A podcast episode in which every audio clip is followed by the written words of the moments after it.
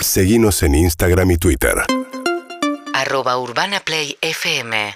20 minutos para las 8 de la mañana nos vamos a ir a Santiago de Chile, vamos a conversar con uno de los candidatos que quedó afuera del balotaje, Eh, se llama Marco Enrique Sominami, un hombre muy cercano a Alberto Fernández, fue candidato por el Partido Progresista y sacó el 7,6% de los votos. ¿Qué tal Marco Enrique? María O'Donnell, buen día. Buenos días, María. María, qué gusto estar contigo. Igualmente. A ver, tenemos de todo para conversar. Por un lado, el- el- la sorpresa de la irrupción de una figura como la de Cast como el candidato más votado, ¿no? Así es, es normal que la derecha esté en segunda vuelta, en balotaje, como dicen ustedes. No es normal que la extrema derecha esté en segunda vuelta y llegue primera, lo que es un mal, eh, mal augurio, pero todavía nosotros en la oposición somos mayoría y debiéramos ser capaces. Si el diputado ganador, Gabriel Boric, une a que ganemos la segunda vuelta. Está todavía en disputa, como usted bien lo dijo, la segunda vuelta electoral. Claro, con Boric, que es un candidato que viene también por afuera, digamos, de las coaliciones de gobierno, eh, más de, las, de, de la izquierda, ¿no? Una discusión larga. Hoy es, digámoslo de manera más elegante, es el candidato ganador de la segunda vuelta. El- es más larga la historia, porque ellos fueron parte de una coalición en su minuto con Michelle Bachelet, que fue Ujú. la expresidenta, pero da lo mismo, para Sí. mí por lo menos. Lo, lo importante es que es un candidato de centro izquierda, es un candidato de oposición, que hoy día ha ganado el beneficio, el derecho, el lujo, el honor de representar al- a la justicia social en segunda vuelta frente a un candidato medieval. Recuerda María que el candidato ganador de la extrema derecha, entre otras de sus políticas, está premiar en las políticas públicas a las mujeres con dos hijos y casadas, indultar a militares violadores, asesinos y ladrones. O sea, estamos llegando, es una suerte para hacerlo muy rápido para tu público. Es un Bolsonaro, por lo demás se admiran mutuamente. Premiar, que, ¿cómo sería las mujeres casadas y con dos hijos? Darles de- de- al, al- mayores subsidios, subsidios habitacionales, el derecho a la vivienda estaría, se promovería una política para promover la natalidad, que una mujer casada con dos hijos tenga Prioridad. que una mujer soltera. Ajá.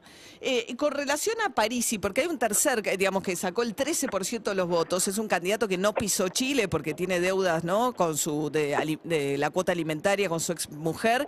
Eh, o también una cosa muy antipolítica, parecida un poco quizás a lo de Milei acá en Argentina, eh, y sacó el 13% de los votos sin pisar Chile. Lo conozco bien, competí con él, lo derroté en 2013. Es un candidato de extrema derecha también, con buen aliento, porque aparece como ni izquierda ni derecha. Es alguien que mezcla las propuestas y que ha, conectado bien con una rabia de una buena parte de la sociedad que siente la fractura con su élite. Pero también es cierto, y es interesante porque a usted la conozco y la he seguido, la crisis del periodismo también en las democracias, de un periodismo que se vuelve completamente ruidoso, incluso irrelevante para la elección, puesto que él no dio nunca, nunca se sometió al escrutinio público y le fue bien. Vale decir que de repente no, no relacionarse con ustedes puede ser un beneficio, salvo usted María, eh, yo soy de otra escuela, pero hay, hay un tipo de periodismo servil eh, que hace mucho daño porque hace más militancia que pregunta y creo que en eso fue astuto, no se sometió nunca al escrutinio público, se comunicó por redes sociales.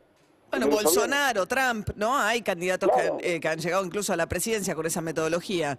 Ahora, eh, yendo a la, repercusión que tuvo en la Argentina el resultado de Chile, hubo declaraciones del embajador argentino Bielsa que dijo que era antiargentino Cast. Esto motivó una carta de protesta del gobierno chileno de Piñera, pese a que Cast no es candidato de Piñera, a pesar de que son todo de derecha, digamos, del mismo espectro ideológico, pero no es su candidato. Eh, ¿Es cierto que es antiargentino, Cast? Eh, yo no he leído, yo, a mí me sorprendió lo de Bielsa, pero yo no había encontrado declaraciones. Sé, sé que es antiinmigrante, pero ¿es, es también antiargentino? Mira, el embajador Bielsa es probablemente el mejor emba- embajador que he tenido Argentina en Chile a mi juicio. Yo tengo 48 años.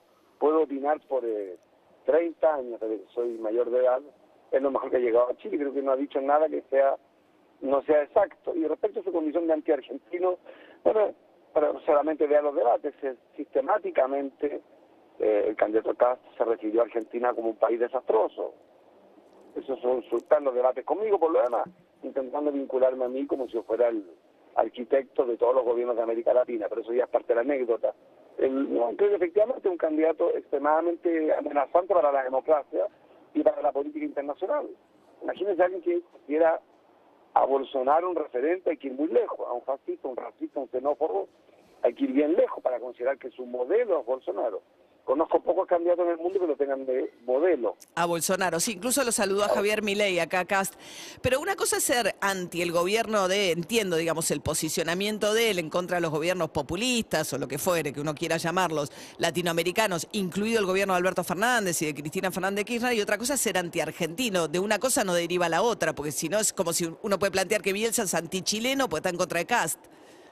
Mire, estamos en campaña y la derecha le va a sacar y Piñera, que es que está acusado de violación a los derechos humanos y es un corrupto, tendrá un cierto problema eh, para debatir, pero tiene una gran ventaja. A partir de ahora es exagerar cualquier declaración, cualquier eh, intervención para mostrar eh, la defensa de la soberanía, la misma que no hizo durante ocho años. No tengo idea a qué se refiere el, el embajador, me parece a mí sí extremadamente justo describir a José Antonio Castro como alguien que tiene un enorme desprecio por los vecinos. De hecho, lo ha expresado. Él no cree en las relaciones internacional ha propuesto para que bajamos más rápido. Si quiere, puedo doblar la apuesta al embajador. Ha dicho que hay que retirarse de Naciones Unidas. Por tanto, sería ¿qué sería correcto? Afirmar que es anti-ONU, no lo sé. Solo sé que quiere retirarse de Naciones Unidas, quiere que Chile se retire de Naciones Unidas. No sé si, la, distancia y la telefonía lo permite. No sé si se oye bien en Argentina lo que estoy diciendo. Es un candidato a presidente que quiere que nos retiremos de los tratados internacionales que están hechos para los países pequeños como Chile.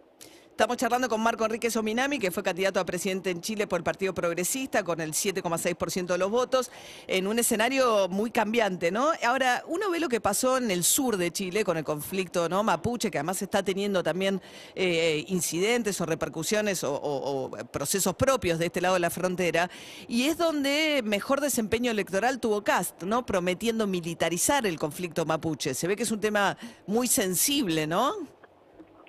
Yo nosotros el progresismo leemos mal algo, y, es la autocrítica que yo me hago, pero como sector. Creo que las protestas de octubre del 2019, así como las protestas de los estudiantes en 2011, no son propuestas, protestas de izquierda. Camina el cemento de las radios a los fondos de pensiones, y los fondos de pensiones afectan a moros y cristianos.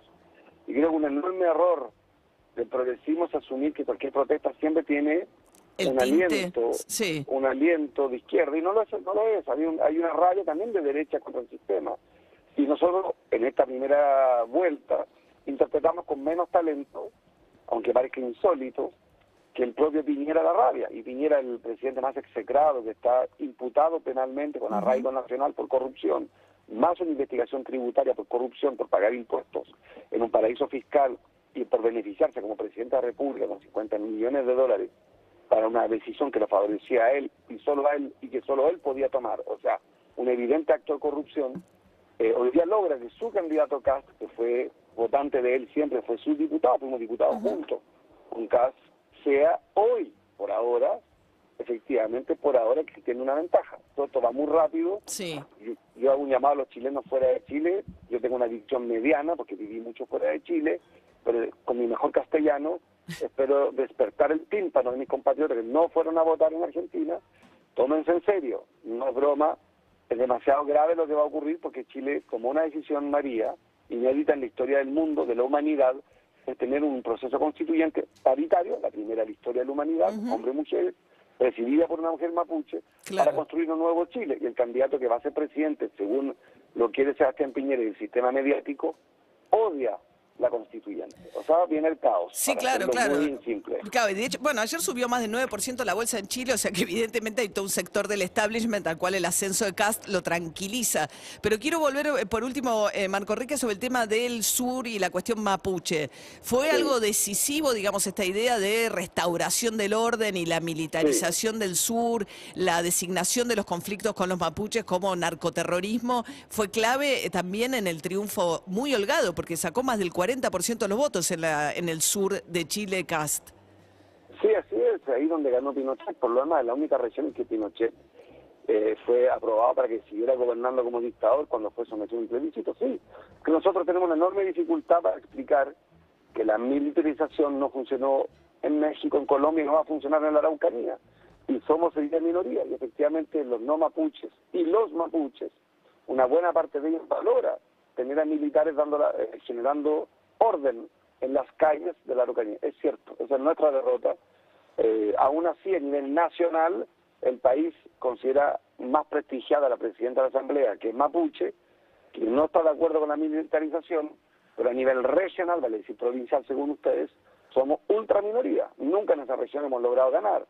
A la pregunta si Pinochet, después de 17 años de tortura y, la- y robo, debía seguir 8 años más, en esa región respondieron que por favor el dictador se quedara porque era un encanto de personas. Claro, eso fue cuando fue el plebiscito, ¿no? Eh, cua- Así es. Claro.